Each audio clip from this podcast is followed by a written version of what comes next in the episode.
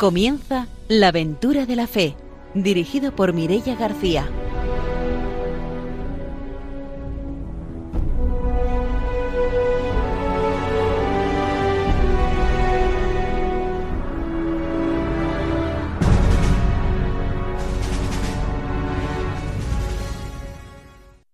Bienvenidos a la aventura de la fe, buenas noches, estamos en Radio María y estamos un programa más ya preparados para hablar de las misiones y de los misioneros. Está con nosotros el padre Arturo García. Buenas noches. Muy buenas noches a todos los radioyentes, buenas noches a todos los que nos escuchan cada domingo. Especialmente saludos a Bea, que nos escucha desde el coche, ¿verdad? Cada domingo por la noche, me lo dijo el otro día, Bea de Turís. Muchos recuerdos, muchos saludos, que disfruten del programa. También está con nosotros, como siempre, Ramiro Faulí. Buenas noches. Buenas noches. Ya veis que me han salido competidores, ¿no? Porque hoy todos tenemos saludos. Eso es eh, que el programa se está escuchando cada vez más y hay interacción con los que nos escucháis. Os agradecemos que nos mandéis también vuestra opinión, vuestras palabras de ánimo y de agradecimiento. Pues yo también voy a mandarle un saludo muy cariñoso a Mari Carmen Herrera, que también escucha este, este programa y dice que lo único que no le gusta es la hora, pero el contenido que le entusiasma.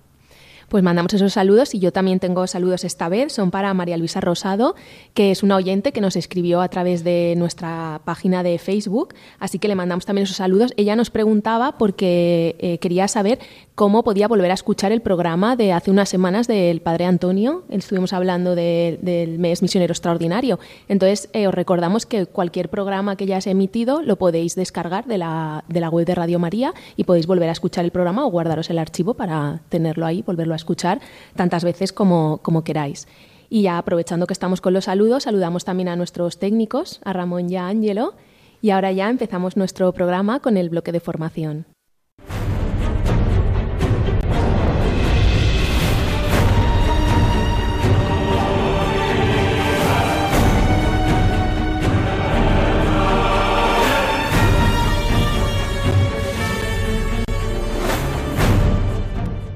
El padre Arturo nos trae la formación misionera. Bien, pues dentro de esta encíclica de San Pablo VI estamos en ¿Qué es evangelizar? Y, vamos a ver de la evangelización de las culturas, algo que, era algo muy propio ¿no? de esos tiempos del Concilio Vaticano II y que, mm, bueno, el Papa la verdad es que da una, una precisión muy importante para la evangelización que nos ayuda a poder evangelizar y a la vez mm, tener en cuenta como si es Jesucristo o no nuestra cultura. Vamos a verlo, hay quien no lo va a decir. Posiblemente podríamos expresar todo esto diciendo lo que importa es evangelizar, no de una manera decorativa, con un barniz superficial, sino de manera vital, en profundidad y hasta sus mismas raíces. La cultura y las culturas del hombre, en el sentido rico y amplio que tienen sus términos en la Gaudium et Spes, eh, tomando siempre como punto de partida la persona y teniendo siempre presentes las relaciones entre de las personas entre sí y con Dios. El Evangelio y por consiguiente la evangelización no se identifican ciertamente con la cultura y son independientes con respecto a todas las culturas. Eh, por eso decíamos que Jesucristo pues, no era de nuestra cultura. Jesucristo no era de una cultura greco-latina, ni mucho menos. Era una cultura oriental a la que muchas veces nos cuesta a nosotros entender los evangelios, las parábolas, porque tiene una manera de pensar que es más bien, pues eso, de, Oriente, medio, de, lo propio de su tierra, que no era la nuestra. Por eso dice, mm, independientes con todas las... Perdón, sin embargo, el reino que anuncia el Evangelio es vivido por hombres profundamente vinculados a una cultura. Y la construcción del reino no puede ser por menos que tomar los elementos de la cultura y de las culturas humanas, independientes con respecto a las culturas Evangelio y evangelización no son necesariamente incompatibles con ellas, sino capaces de impregnarlas a todas sin someterse a ninguna. Esto es precioso, ¿no? Es decir, el Evangelio eh, puede impregnar a todas las culturas sin someterse a ninguna. No depende de ninguna cultura. Es decir, que evangelicemos eh, desde España no quiere decir que tengamos que imponer nuestra cultura española en otro sitio, ¿no? Llevamos el Evangelio y la cultura puede ser otra. Evidentemente hay una interacción entre las culturas, que eso pues es inevitable, pero bueno, esa parte de la evangelización, ¿no? Dice, la ruptura entre evangelio y cultura es sin duda alguna el drama de nuestro tiempo, como lo fue también de otras épocas. De ahí que hay que hacer todos los esfuerzos con vistas a una generosa evangelización de la cultura, o más exactamente de las culturas. Estas deben ser regeneradas por el encuentro con la buena nueva, pero en este encuentro no se llevará a cabo si la buena nueva no es proclamada. Entonces, claro, es lo que quieren hacer a veces los apologetas. Eh, celebramos el día 1 San Justino y, justamente pues él lo que hace es, decir, hacer comprender a los romanos con su pensamiento que no era judío, eh, cómo el cristianismo no es eh, que los romanos tengan que hacer judíos, sino que es algo distinto. Es una cosa nueva y que no perjudica en nada al ciudadano romano, sino todo lo contrario, lo potencia y le ayuda a ser más auténticamente eh, ciudadano romano. Bueno, siempre hablando de la misión, el problema de la inculturación, sobre todo porque el misionero tiene que romper también sus propios, sus propios esquemas. De ahí que también el misionero dice que va a evangelizar y es evangelizado, porque al tener que romper los esquemas culturales tiene que quedarse con la, digamos con lo que es la estructura propiamente evangélica y no con los adornos culturales. Por eso también en las experiencias que hacen también los jóvenes, ese contacto con otras culturas también les ayudan a replantearse su propio camino de fe. Yo creo que el contacto con otra cultura eh, lo que nos hace es acercarnos más a Dios porque nos quita, digamos, todos los ropajes que tenemos y nos pone, digamos, como desnudos ante la presencia, la presencia de Dios. Y todas las seguridades que teníamos por factores culturales la vemos como desprendida y uno se tiene que poner, digamos, desnudo en manos de Dios sin, sin artilugios, sin parafernalias y sin nada. Es decir, eh, enfrentarse a, como que surge de la nada, ¿no? De la nada y comenzar a, descubrir a Dios fuera de ese ropaje, digamos, cultural, ¿no? Y eso lo que hace es que cada vez más ese evangelio pueda ser vivido de una manera más auténtica, sin, digamos, las cortapisas que a veces, digamos, los factores culturales han puesto también al, al evangelio. Si bien la cultura es un camino para evangelizar, también la cultura tiene que ser evangelizada porque puede ser también como una digamos, unas barreras para que ese evangelio entre en toda su pureza y toda su claridad de espíritu. Sí, es lo que ocurre en los lugares de misión, que a veces hay cosas de la cultura que son contra el evangelio, contra el evangelio y que cambiarla. es lo que ocurre, pues, incluso con el idioma. Es decir, es verdad que hay gente que aprende, pues, el griego, en el que se escribió el Nuevo Testamento, o el hebreo, en el que se escribió el Antiguo Testamento, pero eso es muy difícil. Entonces, bueno, si hay que traducirlo, pues ya es un reto, ¿no? Porque Claro, sin idioma no podemos, no podemos hablar el Evangelio, no podemos comunicarlo, pero hay que tener un idioma que, que, no eh, oscurezca el Evangelio, sino que sea capaz de transparentarlo. ¿no? Y con la cultura, pues pienso yo que pasa igual. ¿no?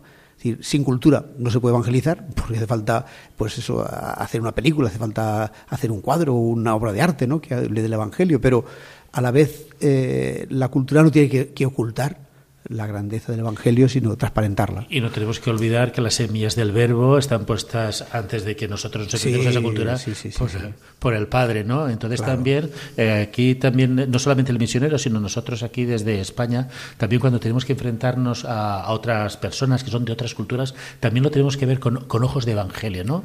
¿Qué nos aporta también esos factores culturales distintos al nuestro a, interrogarnos sobre la presencia de Dios o cómo viven eh, estas personas esa, esa presencia de Dios? ¿No? Yo eh, tengo unos vecinos que son de otra religión y a mí me hace replantearme también mi fe, ¿no? viendo cómo ellos viven otra fe distinta, hace que yo me replantee ese encuentro con Cristo de una, una manera... Te hace cuestionarte. Sí, y eso es un crecimiento, ¿no? Un crecimiento en la fe. Entonces, esa relación entre las distintas culturas, pues también yo creo que es un don de Dios, ¿no? Que, que Dios se hace presente más allá de nuestros, digamos, valores, nuestros factores humanos, ¿no? Está presente eh, la semilla de, del creador, está presente en cualquier cultura. Y a veces también nosotros tenemos que, que, fijarnos también en, en, dónde está en esa cultura la presencia, la presencia de Dios y no verla como un enemigo de, del Evangelio, un enemigo de Dios, sino ahí también hay factores que ya el Señor ha puesto para que la semilla del verbo pueda caer y fructificar en el Evangelio. Sí, decían en, en Loja, en Ecuador, que, bueno, decían en Ecuador, ¿no? que justamente esa zona de Loja fue evangelizada por los jesuitas y otras zonas también. En esa zona hay muchas vocaciones, hay muchos cristianos y, bueno, y funciona muy bien la iglesia. Y decían, ¿y por qué es que los jesuitas tienen una, una evangelización mejor, más sólida, más buena, más auténtica para copiarla para otros sitios? Pues no, era porque ya desde un principio eh, esa eh, etnia que vivía allí ya tenía una cosa que era muy a favor del Evangelio, y es que el matrimonio allí era para siempre, y además eran familias numerosas. Entonces, en otros sitios como en Perú, en otras partes de, pues el, matrimonio era a prueba. y si se probaba y luego si iba bien entonces se, con- se confirmaba ese matrimonio y si no pues se buscaba otro. En cambio allí no, allí era desde el principio y para siempre. Claro, eso facilitó mucho y facilita mucho que haya muchas vocaciones porque son familias numerosas en un matrimonio que era para siempre. Es un adelanto que tuvo el Evangelio ahí. Pues es curioso, yo también conocí un misionero que estaba, digamos, en misión viva en la selva con, con indígenas y él su manera de evangelizar también era ver esos correlatos que tenían de, de su antigüedad y hacerles ver cómo el correlato, digamos, de, de la manifestación en, en la Biblia era un correlato coherente con lo que ya ellos eh, Tenían pensaban, antes. tenían antes. Sí, sí, sí. Y decía, no, porque tal cosa, dice, eh, vosotros le decís tal, pero fijaros cómo el Señor, y bueno, a través de eso eh, que creó una comunidad, una comunidad cristiana en una población que era totalmente eh, que no había- Desconocedora. desconocedora, no habían escuchado nunca hablar de Cristo ni, ni, bueno. ni del Evangelio, Pues ¿no? sí, pues sí. Esas misiones vivas, porque, y a veces casi hasta es una manera de evangelizar como mucho más pura que cuando ya hay otros factores como que, que contaminan, ¿no? Porque parece que todo es lo mismo, que todo, todo sirve, todo vale, todo, y porque nos identificamos No, claro, sí, sí. culturalmente y eso a veces después cuesta, ¿no? Vaya, cuesta vaya, que haya como un depurar ese evangelio, Claro, ¿no? claro, sí, sí. Eso pasó con el Islam, que apareció justamente por eso, por un anuncio arrianista del Evangelio, que luego provocó el que, y fíjate, hay que dar mucho- por eso dice a lo mejor que lo importante es el testimonio, ¿no? Sí. Eh, decía el Papa, dice, la buena nueva de ser proclamada en primer lugar mediante el testimonio. Supongamos un cristiano o un grupo de cristianos que dentro de la comunidad humana donde viven manifiestan su capacidad de comprensión y aceptación, su comunión de vida y de destino con los demás, su solidaridad en los esfuerzos de todos en cuanto existe de noble y bueno, que es lo que decíamos antes, ¿no? Supongamos además que irradian de manera sencilla y espontánea su fe en los valores que van más allá de los valores corrientes y su esperanza en algo que no se ve ni osarían soñar. A través de este testimonio, sin palabras, estos cristianos hacen plantearse quienes contemplan su vida interrogantes irresistibles. ¿Por qué son así? ¿Por qué viven de esta manera? ¿Qué es o quién es el que los inspira? ¿Por qué están con nosotros? Pues bien, este testimonio constituye ya de por sí una proclamación silenciosa, pero también muy clara y eficaz de la buena nueva. Hay en ello un gesto inicial de evangelización. Son posiblemente las primeras preguntas que se plantearán muchos no cristianos, bien se trate de personas a las que Cristo no había si- sido nunca anunciado, de bautizados no practicantes, de gentes que viven en una sociedad cristiana pero según principios no cristianos, bien se trata de gentes que buscan no sin sufrimiento algo o alguien que ellos adivinan pero sin poder darle un nombre. Surgirán otros interrogantes más profundos y más comprometedores, provocados por este testimonio que comporta presencia, participación, solidaridad y que es un elemento esencial en general, en- al primero absolutamente en la evangelización. Todos los cristianos están llamados a este testimonio y en este sentido pueden ser verdaderos evangelizadores. Se nos ocurre pensar es- especialmente en la responsabilidad que recae los emigrantes en los países que los reciben. Bueno, pues eso es el, sentido del testimonio, como realmente es lo que hace también que la gente se plantee. Y nos lo han dicho algunos misioneros que han estado aquí entre nosotros, decir, no, ¿y qué tenemos que hacer? Pues nada, vivir como una familia cristiana. En medio de un sitio donde no hay familias cristianas, vivimos como una familia cristiana y ya eso es un testimonio. Los niños incluso, ¿no? A mí me llama la atención a veces las palabras que utiliza el, el Papa Francisco, ¿no? Entonces, para dar testimonio dice testificar, ¿no? Eh, Hay que testificar, ¿no? Me parece curioso, ¿no? Cómo pone como una serie de, de etiquetas curiosas y indiscutiblemente que el testimonio es, digamos, proclamar ya la buena, la buena noticia, ¿no? No puede haber un anuncio de buena noticia sin un testimonio coherente, ¿no? Porque estamos llamados a ser testigos de la buena noticia que hemos recibido. Porque si no testificamos, eh, nuestro anuncio es un anuncio incoherente. ¿no? no voy a decir hipócrita porque es muy fuerte, pero sí incoherente. Con todos nuestros defectos tenemos que tratar de ser testimonio de aquello que, que Es lo que hace. Jesús, ¿no? Que dice, claro. Jesús tiene autoridad, ¿por qué? Porque Por- hablaba y hacía lo que decía. Entonces, si solo hacemos, no. Si solo hablamos, tampoco. Hablar y hacer. Claro, porque ah, de ahí, eh, por, por eso la fuerza que tenía Jesús, porque plenamente él anunciaba no solamente de palabras, sino todo él era, todo él era anuncio. Cada gesto era anuncio de lo que eh, quería proclamar, que le había enviado el Padre. Pues hasta aquí nuestra formación misionera de hoy. Damos paso a las noticias.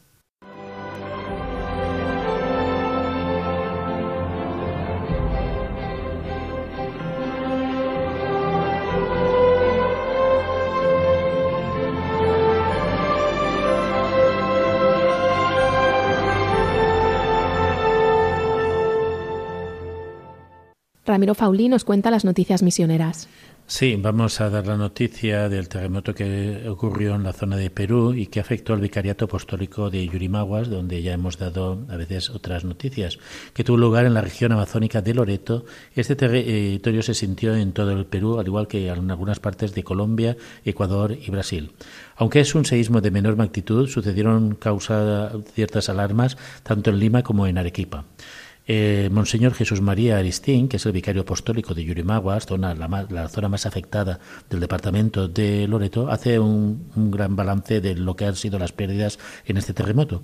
Aunque afortunadamente no ha habido desgracias personales, pero sí que ha habido daños materiales. Son más de 100 escuelas dañadas y más de 200 postas médicas afectadas. Además, se, eh, se perdieron tres iglesias importantes en las tres ciudades más importantes del vicariato de Yurimaguas. Debido al terremoto, estos territorios religiosos deberán ser derribados. El templo ubicado en el centro de la población de Santa Cruz es uno de los edificios que más resultó afectado. La catedral de Yurimaguas, declarada Patrimonio Histórico de la Nación, también presenta grandes grietas. El obispo ha hecho un llamado a la solidaridad para ayudar a las muchas familias que necesitan una ayuda urgente y ha agradecido los gestos de generosidad de toda la población que está ayudando a, los damnificados bueno, vemos como también en las, misiones cada vez necesitamos.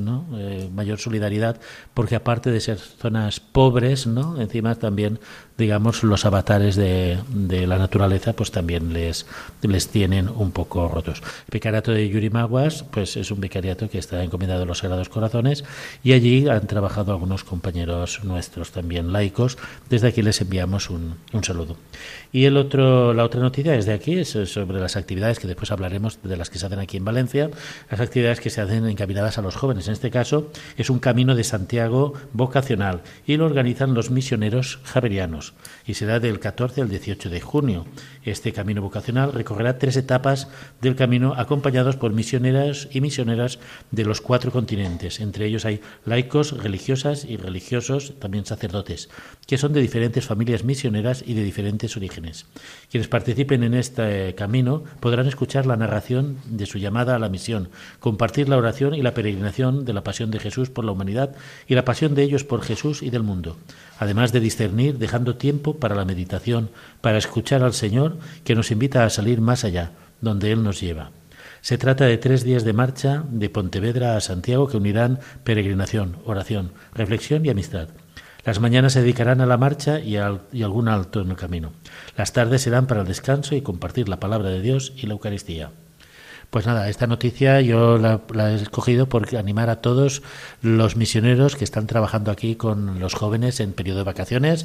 Después nos contaréis todas esas experiencias que estáis preparando también desde aquí, desde Valencia, para ir más allá, pero también aquí se están produciendo algunas experiencias. Después le preguntaré también a don Arturo, porque me he enterado que también no es un, camino, pero sí van a hacer camino con un campamento, ¿no? Y aparte del grupo de jóvenes que saldrá, pues vamos a animar a todas las diócesis, a todas las delegaciones de misiones de España a que tomen las riendas de la juventud misionera, ¿no? Invitados a esta misión, ya tuvieron también su encuentro eh, a primeros de mayo, ¿no? En el Escorial, donde se reunió un grupo grande de jóvenes, pues ahora se trata de que también en las diócesis seamos semilla de grupos misioneros juveniles y de vocaciones a la misión. Pues hasta aquí las noticias misioneras. Vamos a dar paso ahora a una tertulia misionera porque hoy tenemos un programa un poco diferente. No vamos a entrevistar a ningún misionero, sino que vamos a conocer un poco más sobre el mes misionero extraordinario y cómo lo vamos a poder vivir aquí en, nuestra diócesis de Valencia.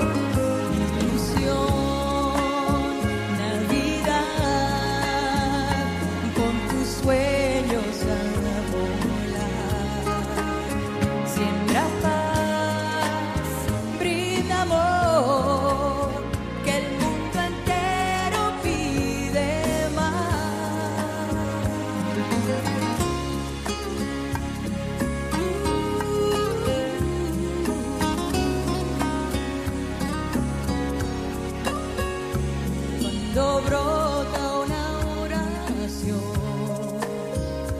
cuando el error, cuando encuentras lugar para la libertad.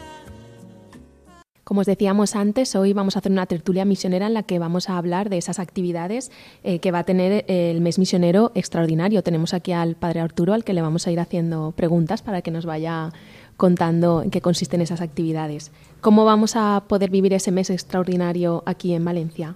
Bueno, pues lo cierto es que vamos a empezar a prepararlo ya desde ahora, o sea que realmente ya estamos entrando en actividades que son ordinarias, pero que están encaminadas a, a programar y a preparar ese mes misionero, y también actividades extraordinarias como todo el mes misionero.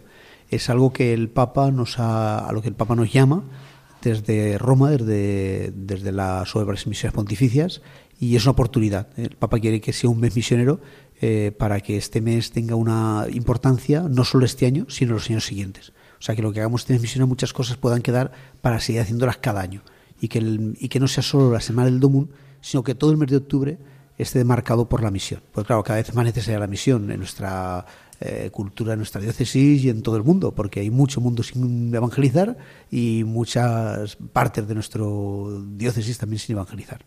Eh, creo que habéis tenido una reunión todos los delegados de misiones y el tema central era la preparación del mes misionero. Más o menos en qué ha consistido esta reunión en la que habéis estado todos los delegados de misiones o directores de obras misionales pontificias. Sí, sí, pues estuvimos en Madrid exactamente y, bueno, estuvimos viendo eso, cómo iba a ser este mes misionero y lo que se propone desde, otra, desde todas las diócesis y especialmente el, tema de este año fue los jóvenes y la misión.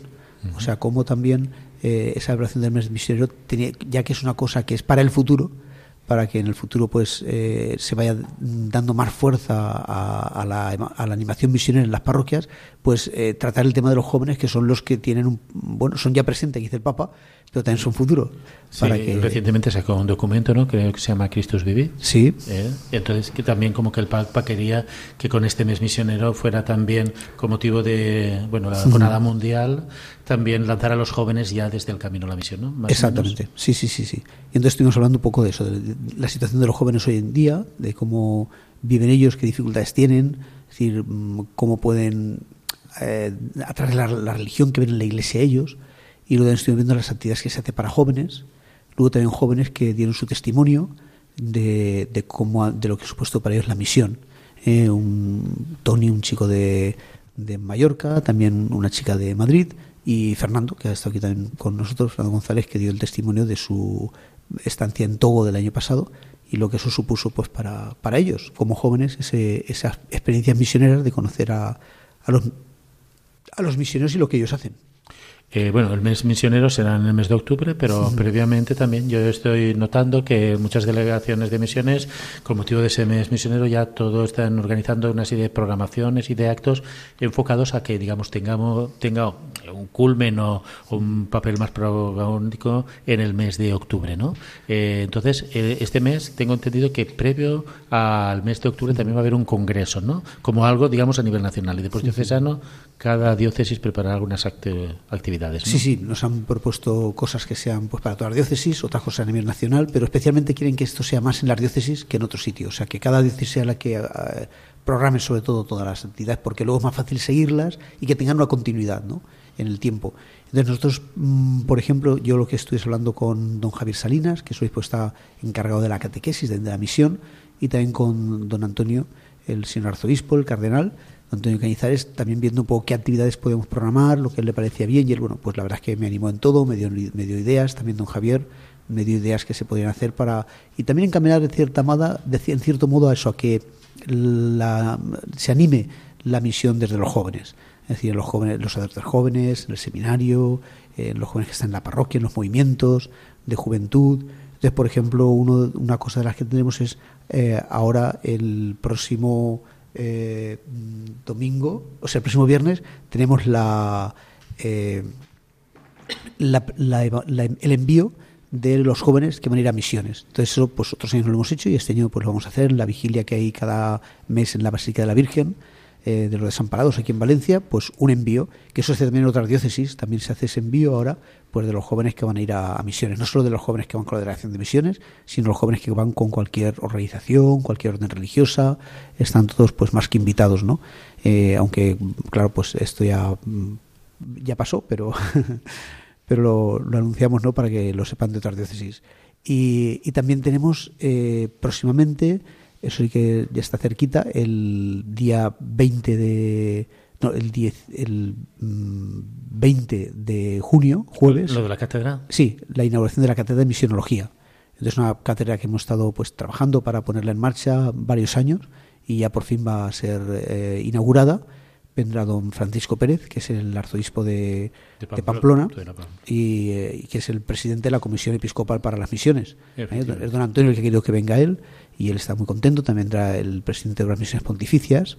Don José eh, María Calderón. José María Calderón. Y bueno, claro, pues también estará aquí el señor Cardenal, en fin, y todos los que podamos, ojalá, pues pueda venir mucha gente para esa inauguración de la cátedra que va, que va a tener como presidente de esa cátedra eh, a don Mariano Ruiz, eh, que es un teólogo, que es, de profesor, que es profesor en la Facultad de Teología y que, bueno, pues la verdad es que estamos muy contentos de que él haya asumido pues esa, esa tarea ¿no? de llevar adelante eh, la cátedra de misionología aquí. Es una de las cosas que luego mm, también haremos en, en el mes de octubre. Queremos que esta cátedra cada año por octubre pues eh, tenga como una jornada académica en la que haya pues unas charlas, unas conferencias en las que se anime a la misión y se actualice la misión pues para los sacerdotes, para los feministas, para todo el que quiera participar en estas charlas de, de- de formación. Aparte que luego adelante se pueden hacer más cosas como está haciendo la cátedra de San Dama- en San Damaso Eh, de misionología. pre- Precisamente le quería preguntar, porque tengo entendido que hay pocas cátedras de misionología. No sé si en San Damaso, en Burgos y en algún otro sitio más. No sé. Sí, en pocos sitios, sí es cierto, sí. Queremos eso, que esto, mm, bueno, con, con la de San Damaso, pues ha sido un poco de ejemplo. Y nosotros en Valencia, pues que también es una mm, facultad de teología con bastantes profesores, alumnos, en fin, que puede decirse como importante, ¿no? Pues hemos querido también que esté esta cátedra de misionología y bueno, gracias a Dios, con el apoyo siempre de don Antonio, que, que apoya mucho todas las cosas de la misión, pues está... Por- porque esta cátedra ya hace años que yo vengo escuchando que era una necesidad, eh, bueno, sentida aquí en la diócesis, por- porque es una diócesis también de mucho, mucho misionero, ¿no? Bueno, y, y más bien porque estamos perdiendo esa mm, Vale. Animación misionera y entonces pues esto es para que eh, desde la raíz de la teología pues eh, se avive la- el espíritu misionero en la diócesis. Bueno, veo que tenéis una programación aquí en la diócesis muy amplia, ¿no? Sí, Porque sí. estás hablando de la cátedra de misionología, Misionología. ahora en el mes de junio, Sí. también de un envío que habéis realizado, para Sí, habéis invitado a todos los jóvenes. Sí. Creo que tenéis también a mediados de junio, la semana que viene o la otra, el 20, por ahí, eh, creo que tenéis también un encuentro de Claro, Valencia. el 20 es la cátedra que es jueves y el 22, que es sábado, tenemos el encuentro de Valencia Misionera, que es el encuentro en que queremos que toda la familia misionera, es decir, pues delegados, delegadas de las parroquias, jóvenes que van a misión, eh, misioneros, familiares de misioneros, eh, sacerdotes que quieran participar, pues tenemos un encuentro de pues eso, de, de misiones, ¿no? Será en el seminario de Moncada eh, toda la mañana y este año lo hemos titulado Misión y Revolución porque va, eh, eso suena como para ir así como preparado con ropa de, de batalla, ¿no? Vaya, sí, sí, sí, sí. Sí, porque, bueno, eh, casualmente la- nos va a hablar eh, una misionera que está en Cuba, que entonces, bueno, como misionar allí, pues con el, Claro, también nos va a hablar otro misionero eh, que está aquí en el programa, don Vicente Amargós, Sí. que, que está en Venezuela y también, Sí. bueno, su situación parecida. Y, y también nos va a hablar otro misionero que estuvo en eh, Rumanía en la época comunista de, de Rumanía y nos habla también un poco como, por eso es un poco evangelizar en, en- estamos también pensando a ver si podemos encontrar a alguien que nos hable de Mozambique, que tuvieron su Sí. época eh, pues eh, de revolución comunista, ¿no? Y bueno, pues eso, por- como está este vínculo común de misioneros que, bueno, se han encontrado ahí con una situación que es mm, especial, ¿no? Para anunciar el Evangelio. Bueno, Y además también dentro de todas esas actividades, en el mes de julio tenemos el campamento Sí, sí. misionero. Sí, y además ante esto por la mañana tenemos ese encuentro que participarán los jóvenes que van a ir a misiones, pero también por la tarde y al día siguiente continuarán con una convivencia especial para los que van a misión este verano, ¿no? Para que esos grupos tengan una formación mm, más concreta, más especial y así puedan participar mejor de la misión. Eso eh, por la mañana estarán aquí y continuarán. Y efectivamente, el siguiente, la siguiente actividad que tenemos es en julio un campamento para eh, jóvenes, porque una de las cosas que nos pidió eh, don Antonio Cañizares era que hiciéramos un campamento al estilo de Silos para que así los jóvenes ya pudieran ir sembrando en ellos esa vocación misionera, que también de ahí surgen vocaciones a la vida consagrada, porque yo estuve en Silos y al siguiente fui al seminario, ahí me dio testimonio don Fernando Ramón, que es el rector del seminario, que también está también fue al seminario. Otro compañero que iba conmigo también está en el seminario, don Daniel Juan, y, y así también chicas también que fueron luego, o sea que eso dio unos frutos, la misión te ayuda a, a plantear tu vocación. Entonces él quería eso, también nos sugirió que hiciéramos una misión joven, pues también es algo que cuando uno practica la misión, eh, como nos han contado aquí en el programa a veces, pues el grupo de Hawaiia, Sí, que hace esa misión joven, pues también ir a un pueblo y entonces ir por las casas, anunciar, preparar actos, invitarles para hablarles de Jesucristo, del, del, del Evangelio. Y también nos pedía don Javier Salinas que quizá todos los campamentos eh, de junior, scouts, de los grupos juveniles de las parroquias, pues en el campamento también tendrían que tener como una actividad misionera. Es decir, como algo propio, porque si ser cristiano es ser misionero, no puede ser que se pasen ocho días, que haya ahí 30 actividades y que ninguna tenga nada de misionera, ¿no? Entonces no puede ser, porque es lo que estamos viviendo nosotros. Nos hemos acostumbrado a que los misioneros son los que van al extranjero y aquí en España no hay que hacer misión y eso hay que ir cambiándolo poco a poco, ¿no? Para que tengamos ese espíritu misionero aquí y fuera, ¿no? Y entonces, eh, pues todo eso vamos a hacerlo en este campamento. Queremos cumplir esos tres objetivos. Eh, un campamento para formación, entonces que los jóvenes que vengan a este campamento tengan una formación que luego les sirva para en su parroquia, en el movimiento juvenil, la parte joven de su parroquia, puedan ser ellos los animadores de la misión. Entonces, que se esté capacitado para luego en su campamento, por ejemplo, hacer una actividad misionera. Que esté capacitado para después, cuando llegue el DOMUN, que sea él el que en su movimiento, en su grupo juvenil, eh, pueda hacer una animación misionera y decir, oye, es el DOMUN, que no se olvide, ¿qué hacemos para el DOMUN? Podemos hacer esto, hacer lo otro, ¿no? Es decir, entonces, capacitar, nos gustaría eso, que en todas las parroquias que tienen un grupo juvenil, un, del movimiento junior, o scouts, o el que sea, ¿no? Que tengan uno, un monitor al menos, un joven que esté que esté capacitado para estas animaciones. Eso lo queremos hacer en el, en el campamento. Y luego también, aparte de eso, una experiencia misionera. O sea que el campamento va a tener formación, pero también eh, vamos a- ir mm, por, la, por el pueblo eh, anunciando el Evangelio, invitando a la gente a sus casas, hablando de Jesús, haciendo actos pues para que puedan participar en el campamento. Entonces, una parte de formación y otra parte práctica de misión. Bueno, veo que estáis organizando muchas actividades, ¿no? A mí Sí. me gustaría, antes de que siguiéramos con todo lo que estáis en, verano, eh, ¿qué tal ha sido la actividad que culminará ahora dentro de poco con este encuentro que hemos hablado de Moncada, que participarán todos los misioneros de Valencia, después, eh, después participarán los otros que van a salir a, a la misión? ¿Cómo ha sido la experiencia de esta preparación para estos jóvenes que van a tener una experiencia misionera? ¿Cómo lo habéis vivido desde, desde Valencia, con esos testimonios, esta gente que está entusiasmada, eh, si están en la expectativa de destinos, si ya tienen Sí, sí. destinos? ¿cómo- Hace bien decirlo en plural porque Mireia también me ha acompañado Sí, en varios sí. encuentros, ¿verdad? Y Bueno, yo creo que muy Mireia bien, es una ¿eh? Sí. veterana de las experiencias claro de, que sí, de verano. claro que sí. Lo que no me gusta es que ya se está fijando en un En solo- mismo sitio. en un mismo sitio. Bueno, ¿vale? bueno, pues pero también eso no está importa, bien, porque claro, algún sí. día se echan hará- raíces, sí, sí, claro, sí. también está bien, sí. Es Eso, lo que eso lo lleva la edad, ¿eh? Me lo que Dios quiera, Mireia. lo que Dios quiera. No, pero porque a veces encuentra uno una un sitio. También es verdad que si no se va mucho tiempo, Sí. eh, en realidad es que si vas un mes, pues si no vuelves otra vez, casi no haces nada, ¿no? Y si, por ejemplo, a lo mejor por trabajo, por lo que sea, puedes ir solo tres semanas. Ir a un sitio nuevo tres semanas es que cuando te quieres dar cuenta te has ido y no, no, no. Hasta que se pida una excedencia. Claro, bueno, eso es otra cosa. más. Ya veremos, ya veremos. Le podemos asesorar desde las Sí, asociaciones sí, de sí, laicos, le sí, podemos sí. asesorar que si ella lo quiere hacer, de- puede Claro, hacerlo allí pues sí, mismo sí, también, ¿eh? hombre, eligiendo ella mismo en su sitio y todo. Y Eh, porque a veces se, se ve una montaña Claro. y después cuando encuentra a otros que han hecho esas montañas, le va a Incluso desde la fácil. asociación de religiosos también. También, O sí, sea sí, que sí, sí, sí, sí, también, también, también, también. Bueno, estábamos hablando de cómo captura, había sí. sido, cómo os había sido esa preparación de los jóvenes, porque yo creo que es un trabajo que solamente nos quedamos con, no quiero decirlo anecdótico, es fundamental, la ida a la misión, ¿no? Pero eh, creo que hay un trabajo previo que a veces la gente piensa que, ay, a mí me hace ilusión, pillo con la maleta, me voy y un pasaje y ya está. No, vosotros habéis hecho un trabajo de base que me parece interesante, ¿no? Sí, o sea, cada mes tenemos una reunión y, y han estado, por ejemplo, pues el grupo de otros grupos, al principio, mientras ha habido, pues han contado su experiencia y luego un misionero, una misionera nos ha hablado también de, de lo que es la misión, de lo que se esperan cuando va un misionero.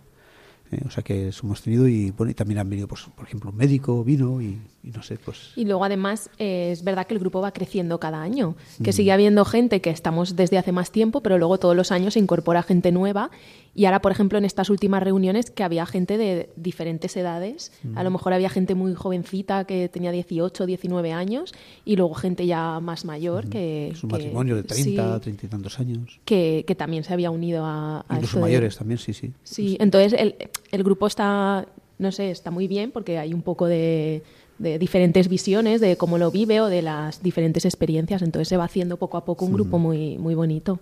Y cuando tenéis que presentar los proyectos y eso, la gente cómo se queda. Pues yo creo que algunos se sorprenden, ¿no? Sí, Cuando van viendo sí. los proyectos, algunos que ya los ves desde el principio, que ya se fijan en un proyecto, dicen yo quiero ir a ese, y otros que es más de, bueno, donde haga falta o donde Claro. me, me digan o... Incluso algunos se asustan.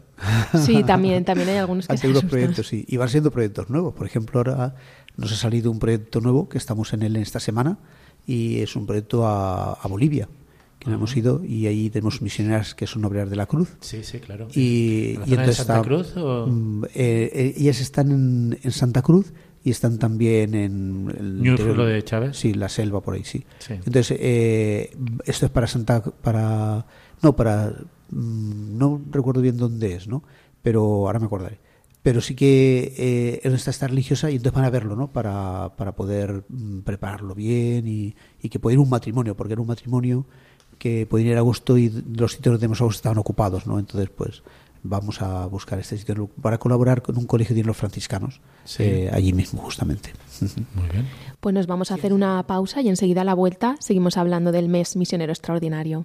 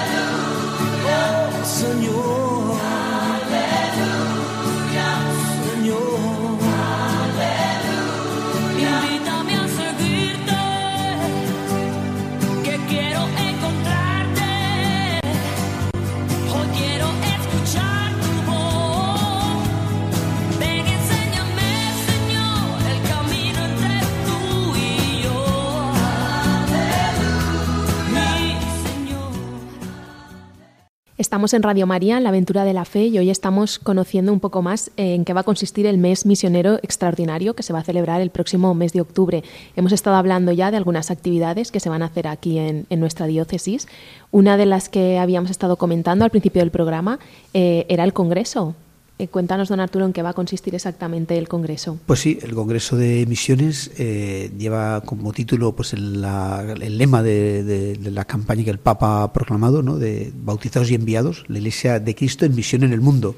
Está el 19 al 22 de septiembre en Madrid y bueno, la verdad es que es muy interesante, con mucha calidad. Yo creo que va a salir ahí pues eh, mucho material, ¿no?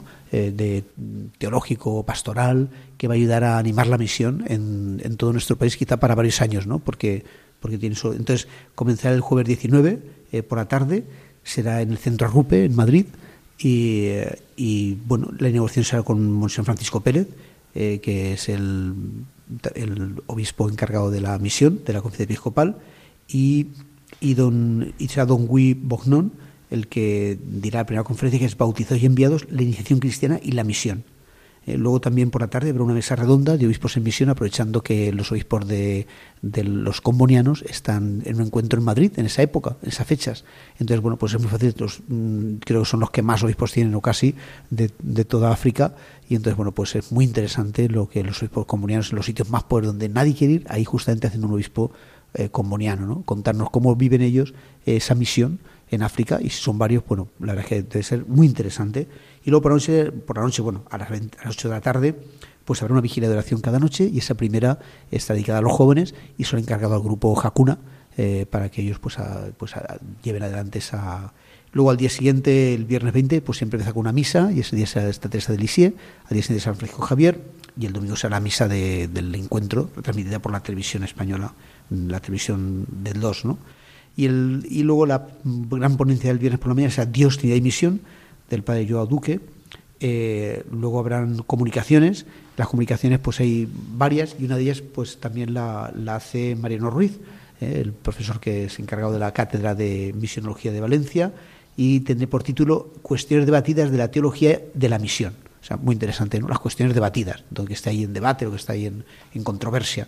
Y así hay, bueno, pues mm, ocho comunicaciones eh, cada día, Sí, hay- seis comunicaciones. Hay una comunicación para- también de una asociación de laicos misioneros, de laicos eh, javerianos, Sí, sí. que estuve últimamente en una reunión de la coordinadora y ellos van a exponer el testimonio de una compañera que está en, en Brasil, ¿no? colaborando allí en un vicariato que lo lleva el obispo también es, no, eh, sí, el obispo también es, es javeriano. Entonces ella coordinará la mesa, digamos, de laicado, de laicado misionero. O sea que las mesas van, van a ser Sí, pero esto es, es otra cosa. Las comunicaciones son por la mañana y luego las mesas. Eh, Ah, por la tarde. será por Sí, la tarde, efectivamente, sí, estaba yo Que es lo que hay varios. Hay Estas varios. son varias comunicaciones, pero la comunicación es solo uno el que Uno, habla, sí, aunque es un efectivamente. poquito más cortas y tienes que elegir porque hay varias a la vez. ¿eh? A lo mejor puedes ir a dos comunicaciones en ese Sí. tiempo. De 12 a 2. Y luego sí que es, es la comida, que habrá allí un catering para quien quiera tenerlo, eh, también que se puede apuntar uno. Y después de la comida tendremos una doña Consolación Isar que hablará del mundo actual, escenario de la misión. Cómo es nuestro mundo, donde la misión se hace, porque claro, hay que conocer el mundo para ver dónde se hace la misión. Lo descanso y habrá una responsabilidad de nuevas realidades. ¿eh? Entonces, es decir, pues eh, nuevas realidades eh, pues evangelizadoras, como puede ser pues eh, la, la misión catecumenal o los carismáticos, en fin, varios así que pueden también decir cómo hacen ellos la misión de esta nueva realidad. Y la vigilación de la noche, que será sobre ecumenismo. Y luego al día siguiente será la iglesia local nace la misión y vive para la misión, del hoy bueno, ¿eh? que, Sí. que siempre lo hace muy bien, es muy Bueno. bueno. Luego, la- después de la el, comida, el hoy bueno suele ser bueno. Sí, siempre, sí. Comunicaciones, después, de las que hemos dicho antes también, y luego después de la comida, vocación ad gentes y admitan. Es decir, del Monseñor Giraldi, Girardi Stein, que es un perito de Tilarán, de Costa Rica, y bueno, es muy interesante porque es verdad que está la vocación de los misioneros que son, eh, eh, son en- entregados por un tiempo, ¿no? Fidei donum. Sí. Eh, pero eh, no quiere decir por eso que se haya perdido eh, la, la la necesidad ¿no? de que haya misioneros que sean agentes, o sea, para ir a donde nadie ha evangelizado y admitan para toda la vida. ¿eh? Como he tenido misioneros que han estado aquí, pues como se, pues el padre San de Lapón o Vicente Berenguer, que ha estado 50 años en África, toda su vida, ¿no? Está en África allí eh, predicando el Evangelio, ¿no? Y luego, por último, eh, los- otra mesa redonda, que serán los misioneros eh, vistos por la sociedad nuestra, y en ella será, pues eso, eh, gente que a lo mejor está en relación con los misioneros, como puede ser un embajador, como puede ser también pues el reportero que está haciendo en Canal 13 los programas de Misioneros por el Mundo, Sí. que ha recorrido un montón de lugares viendo los misioneros, es decir, desde la sociedad, cómo ven eh, la misión. Eh, bueno, la verdad es que es muy interesante. Y por último, la gira de oración, que estará eh, dedicada y por, lo- por los migrantes, ¿no? Es decir, pues la gente que está de otros lugares, en España, en Madrid, y que est- mm, están viendo también su fe en las iglesias de aquí, pues la ellos llevan adelante. Y el día siguiente, pues nada, la misa retransmitida, que la presidía Monseñor Ricardo Blasio, el presidente de la Conferencia Episcopal, Sí. y la clausura del Consejo por don José María Calderón y por Monseñor Carlos Osoro. O sea que esto sí ya pues... O sea que el Congreso va a ser, digamos, como un- una inyección, ¿no? sí, sí, sí, todo. sí. Sí, de mucha calidad y de mucho Lo que pasa es que, bueno, contenido. al, Congreso no podrá ir todo el mundo porque, eh, claro, to- es a nivel nacional y entonces solamente... Sí, bueno, sobre todo por las plazas son muy escasas, entonces hay que llamar pronto a la delegación de misiones para ver si tú puedes tener una plaza para participar en este congreso. Entonces, Porque Lo, lo ideal es que Pronto. sean personas que ya están vinculadas a la misión, trabajando en la animación Claro. misionera, en corresponsabilidad con los distintos delegados de misiones, sí, ¿no? sí. Muy Pues, bien. Y no después tenemos el encuentro interdiocesano. Como todos los años lo tenemos, este año lo hemos retrasado una semana para que no coincida con este otro congreso. Y ese encuentro pues lo tendremos en, en Cullera.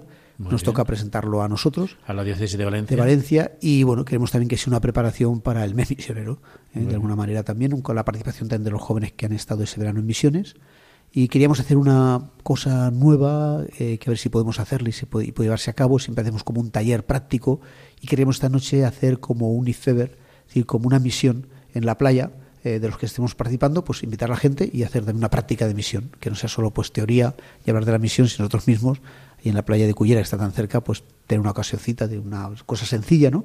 Pero invitar a la gente que pase por allí para también eh, pues rezar por los misioneros y enterarse un poquito de la iglesia que es misionera. O sea que no en este año no solamente hay un mes, sino que el mes se prolonga antes, ¿no?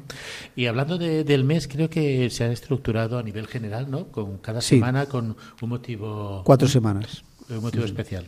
Sí, yo en un minuto digo cada semana. Eh, no, eh, le vamos a pedir que nos den el tiempo suficiente, ¿eh? porque la ocasión claro, lo merece. sí, sí. Estiramos el lo reloj. y- no, el, eh, la primera semana es sobre la oración. Entonces, eh, todas las diócesis queremos empezar con la presencia del obispo en un convento de clausura y nosotros vamos a hacerlo con la presencia de don Antonio Cañizares, del cardenal, en Villar del Arzobispo, el día de Santa Teresa de Lisieux, que es el 1 de octubre, que es como empieza el mes misionero. Porque la oración es fundamental para la misión. Por eso tenemos mm, la patrona de las misiones, que es Teresa de Lisieux, pues que, que eso se refleje y se vea que es muy importante la oración. Entonces pediremos también que esa semana haya oraciones eh, por los misioneros y por la misión, como se hace en la semana del Domo, bueno, pues que esa semana se haga ya, la primera semana de octubre. Eh, entre ellos vamos a proponer una oración de jóvenes por eh, arcipestado. Cada arcipestado en una vigilia de oración de los jóvenes por las mm, misiones. La segunda semana es la semana de, del, de la formación. ¿eh? Entonces queremos que ahí esté esa jornada académica de la mm, de la, facu- de la ¿De la nueva cátedra? cátedra? de misionología Ah, que ya se estrene en esa semana con una formación y luego pues también bueno distintas formaciones y mm, promover todo lo que hacemos de formación por ejemplo este programa es decir, el programa de la aventura de la fe que es un programa que también sirve para la formación eh, y la animación misionera entonces pues pues también podremos tener un programa extraordinario ahí en ese Pues a veces podemos tener día, también sí. un programa para presentar a todos también la cátedra. Claro, claro, aquí. sí, sí. Y luego la siguiente semana es la semana del testimonio. Entonces creemos, nos han propuesto eso que haya vídeos cortitos de misioneros que nos hablen de lo que ellos, dónde están, qué hacen, qué sienten ellos en la misión, para qué es su misión. Misioneros valencianos. Sí, y misioneros valencianos. digamos, sacarlos a la luz un Claro. poco. Eh, Sí, entonces ya estamos preparando, estamos ya pidiéndolo y para que se, esa semana hace una rueda de prensa para presentar el DOMUN, ponemos también esa semana con algún misionero que pueda participar y una presencia de, de la- del testimonio misionero para animar, claro, la campaña del DOMUN, que justamente es ese domingo, el día del DOMUN, y también pues en los colegios, como hacemos dos años, pero queremos que sea más, ¿no? Que haya más colegios que nos pidan eh, el que se participe con un testimonio misionero de misioneros que están regresados o de vacaciones o de jóvenes que han estado visitando a los misioneros que nos ayudan mucho en esta tarea. Y quería la última semana, la cuarta semana, que es eh, la semana del envío. Entonces, eh, justamente esa semana última vamos a, a hacer la, eh, el último mm, domingo eh, un envío en la misa de 12 de la catedral del señor arzobispo de los agentes de pastoral que quieran venir, pues todos los agentes enviarlos con un envío misionero en ese sentido, ¿no? De que y también bueno, pues si alguna familia va a misiones o algún misionero que, que enviamos también pues eh, diocesano, es decir, mm, también pues enviarlo en esa misa del último domingo de, de octubre. Así que bueno, bueno, esos son a grandes rasgos, ¿no? Es decir, va a haber pues más cosas, ¿no? Que, que hará cada parroquia, cada queremos hacer una exposición en la delegación de misiones, eh, de carteles y objetos misioneros y bueno, algunas cosas más, pero que tampoco mm, lo tenemos todavía eh, tan concretado como para poderlo exponer, pero en septiembre yo creo que sí que ya lo podremos. O sea que todavía vamos a tener más acciones, más movimiento y más impregnarnos de la misión aquí en la Exactamente. Sí, sí. Es lo que el Papa nos ha pedido, que este es extraordinario de la misión. Y es por eso porque el Papa se da cuenta de que hacen falta más misioneros y que hace falta más recursos económicos. Entonces, por eso más oración, pues para que eso surja, porque hay muchos misioneros, muchas eh, diócesis misioneras que no tienen lo suficiente. A lo mejor solo pueden pagar un sacerdote pues 300 euros o 200 o 150. Entonces tienen que cultivar una tierra, tienen que vivir de una manera pues que, no, no, no, no tienen recursos y eso claro es una pena que no dediquemos más recursos a la misión, que es la tarea principal que Jesucristo nos ha encomendado. Pues desde la aventura de la fe os iremos recordando todas estas actividades de las que hemos estado hablando. Llegamos ya al final del programa. Os recordamos que volvemos dentro de 15 días y que mientras tanto podéis contactar con nosotros a través de nuestro perfil en Twitter, en Facebook y también a través del correo electrónico laventuradelafe@radiomaria.es. Buenas noches.